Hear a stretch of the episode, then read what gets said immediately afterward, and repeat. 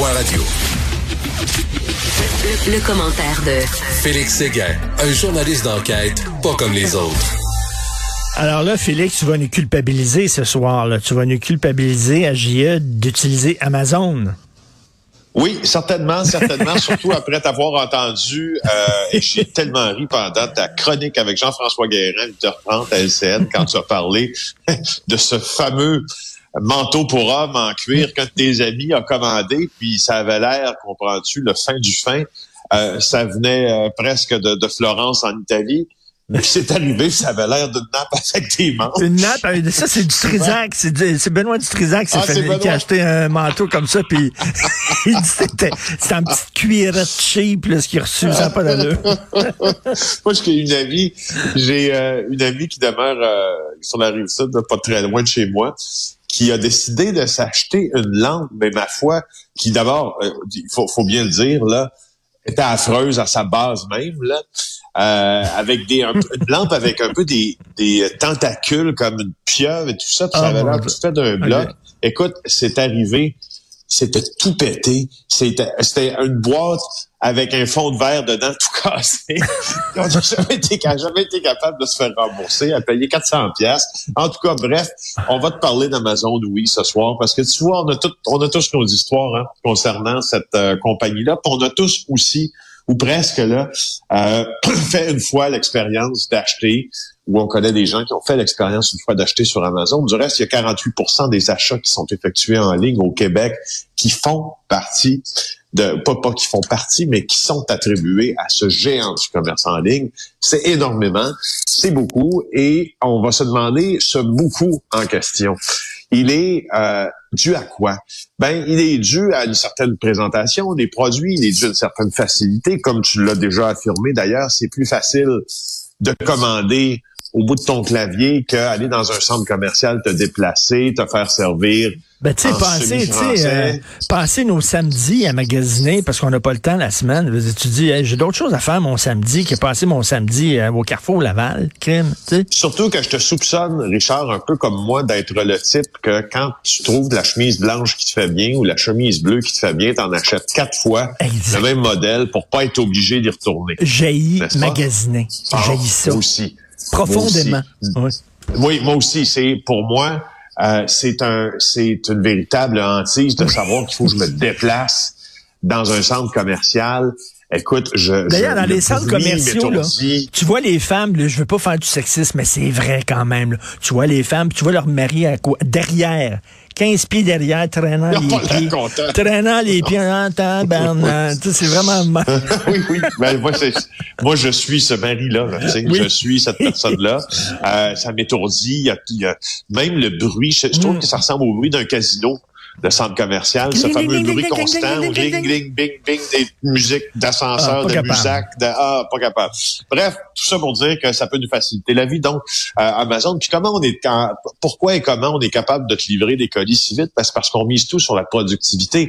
Sauf que au bout de la chaîne de productivité, euh, ou au début de la chaîne de productivité, c'est, c'est comme tu le veux, il y a des travailleurs, tu sais. Ces travailleurs-là font des véritables journées de fou. Alors, deux, deux infiltrations dans l'émission de JA ce soir. La première, euh, avec un de nos collègues qui travaille comme livreur pour Amazon. Voici d'ailleurs l'extrait de l'émission. On livre à peu près entre 20 et 30 colis par heure. Quand on en a 160, ça fait des grosses journées. Plus le matin, il faut rester longtemps à l'entrepôt, euh, exposé au froid, pour récupérer tous les colis, les numéroter, les ranger, etc. Et ça, c'est la partie où on n'est pas payé, en fait, puisqu'on est payé à la commission. Donc, en fait, toute la partie du matin où est-ce qu'on on charge les colis, euh, la journée n'est pas commencée encore euh, sur le point de vue financier, en fait. Donc voilà, 58 encore euh, à livrer. À mon avis, j'en ai pour jusqu'à 21 heures. Et puis, Attends, mais c'est- ils sont, ils sont payés oui. à la commission? Et Ben non à oui. l'heure. Ben oui. Et oui, oui, puis c'est ça. Puis c'est pas pour une grosse. Si tu veux être payé plus, tu vas travailler plus, avec tout le danger d'ailleurs que cela implique. Hein. Si tu décides de faire des journées sur la route, là, euh, des journées de 12, 14, 15 heures, ben à un moment donné, tu peux devenir aussi un danger. Donc, il y a ça. Il y a Dominique Cameron-Goulet aussi, qui, lui, a travaillé dans l'entrepôt d'Amazon. C'est assez particulier. Puis, il y a la question aussi de la fiscalité d'Amazon. Et c'est là où moi, je trouve que ça a une valeur journalistique intéressante parce qu'au fond, on va se demander pourquoi Amazon, on connaît un peu la réponse au fond, euh, pourquoi Amazon a déménagé ses centres de profit dans euh, des pays où la fiscalité euh, est très avantageuse. Vous allez voir que Amazon ne paie pas une tonne d'impôts, là. Mais ça, on appelle ça la fiscalité, la fiscalité créative. Hein? C'est ça, c'est ça. OK. Donc, euh, effectivement, ils ne payent, pas leur juste part d'impôts.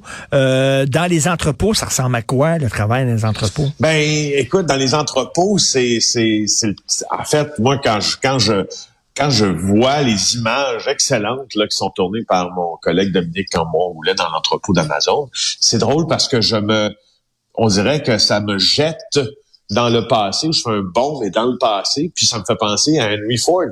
Ça me fait penser, hmm. mais, en, mais en 2022, ça me fait penser un peu à l'invention du travail à la chaîne, puis de la chaîne de montage qui a qui a révolutionné à l'ère industrielle, euh, entre autres, notre manière même de consommer parce qu'on était capable de fabriquer plus et plus vite. Mais souviens-toi, souviens-toi les temps modernes de Charlie Chaplin là où euh, oui, oui. Euh, bon les temps modernes. Ben oui, c'est vraiment ça là où ils mangent en travaillant là, euh, tu sais ils ont fabriqué comme un genre de machine qui lui permet de manger un, un, un, épi de maïs en, en, manipulant ses outils.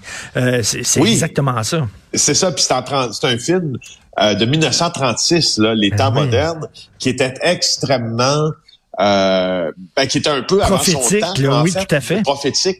Euh, et, bon, dans les entrepôts d'Amazon, pour y revenir, c'est pour ça que je fais ça dans le passé, c'est que c'est la nouvelle euh, c'est la nouvelle chaîne de travail, si tu veux, euh, avec laquelle l'intelligence artificielle est imbriquée, avec plein de technologies de notre époque sont imbriquées. Pour moi, c'est comme un renouveau industriel.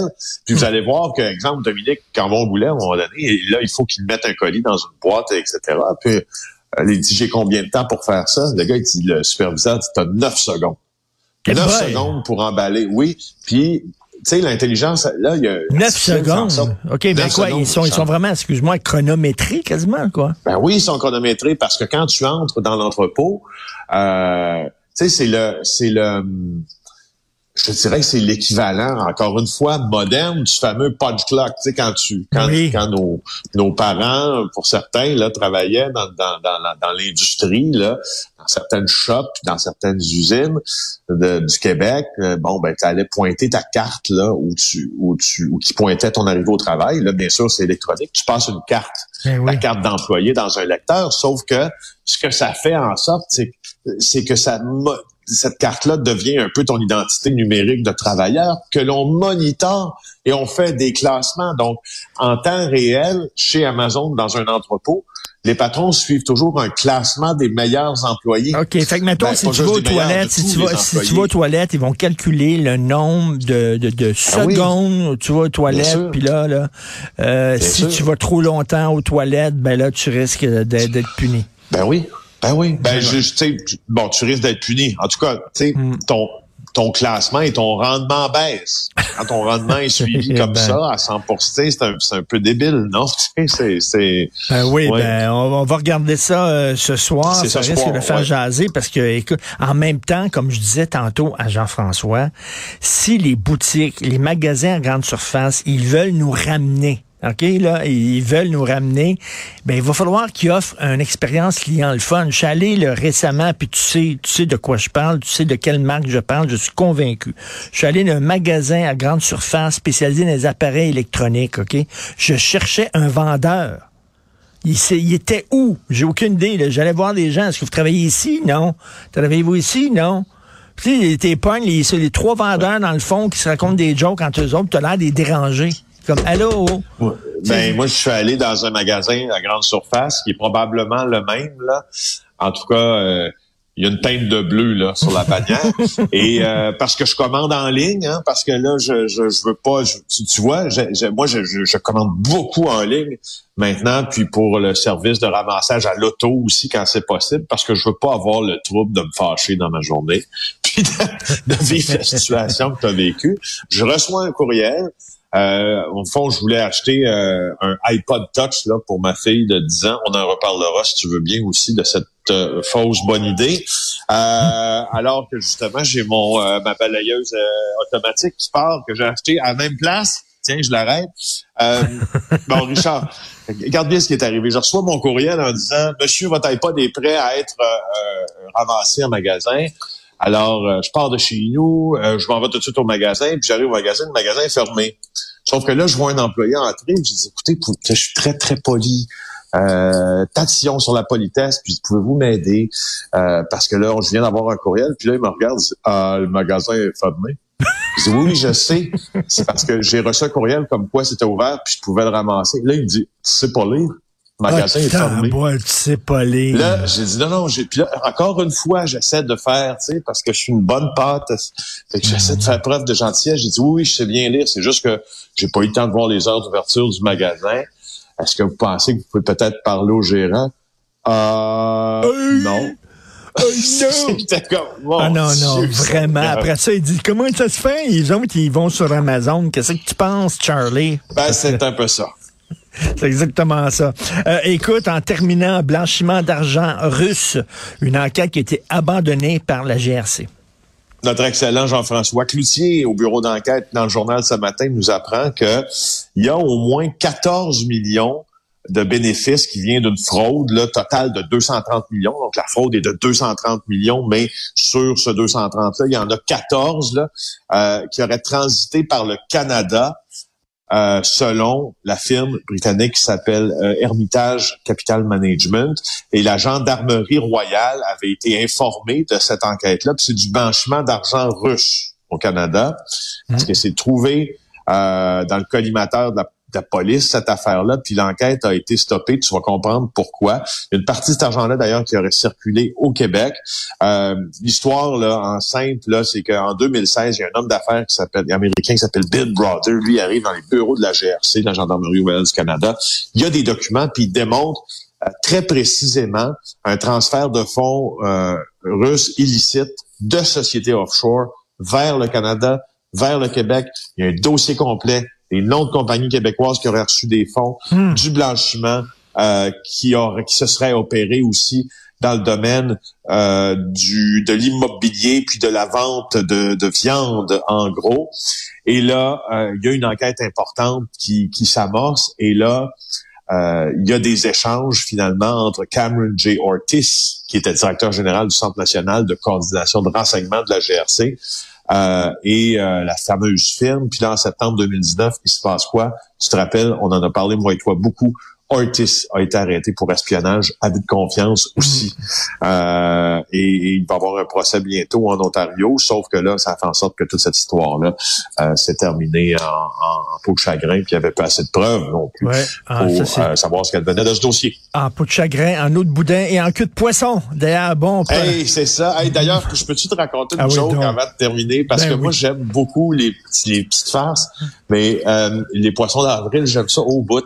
Alors moi, ce à chaque à chaque journée euh, que, le, que le bon Dieu amène, si vous y croyez, au bon Dieu, euh, de semaine, à chaque jour ouvrable, j'envoie le matin vers 8 heures à peu près un menu de ma journée à, peu près à tous les cadres là avec qui j'ai affaire. Puis crois-moi, j'ai affaire à plusieurs cadres à Québécois.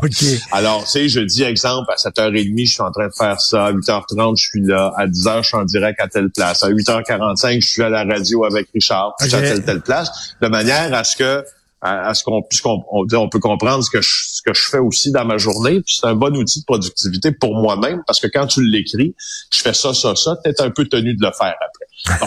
alors voilà. Fait que là, donc j'écris mon j'écris mon menu de la journée aujourd'hui.